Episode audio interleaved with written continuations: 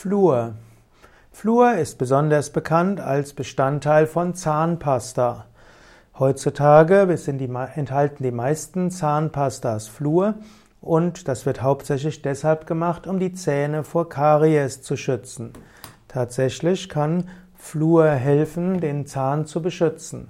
Allerdings ist Fluor auch ein Gift. Zum Beispiel wird Fluor auch eingesetzt als Ratten- und Mäusegift oder wurde früher dafür verwendet. Es gibt einige Regionen, wo Fluor auch ins Trinkwasser reingegeben wird und es gibt auch Fluorsalz, also Salz, wo fluoridisiert ist. Fluor ist ein chemisches Element im Periodensystem. Der Element hat es das Symbol F und es hat die Ordnungszahl 9. Fluor ist, gilt als ein besonders reaktives chemisches Element. Fluor kommt vom lateinischen fließen und hat auch etwas mit Flussspat zu tun und das ist das wichtigste Mineral, in dem Fluor drin ist.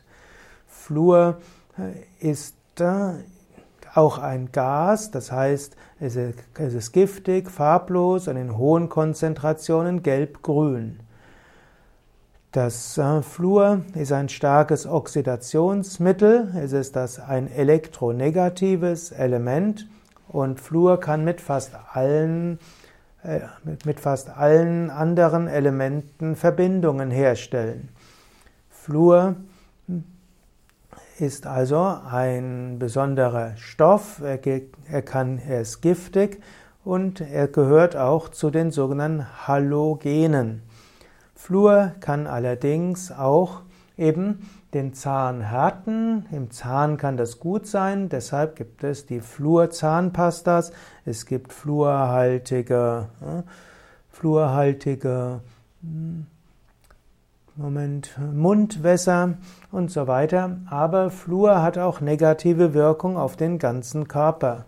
Und so wird gerade in der Naturheilkunde gesagt, dass Fluor Fluoridierung auch die Gesundheit schädigen kann. Fluor sind nämlich auch äh, starke Enzymgifte, Zellgifte und Speichergifte. Sie belasten auch Nieren, Leber, Herz und Skelett. Fluor kann auch das Nervensystem angreifen.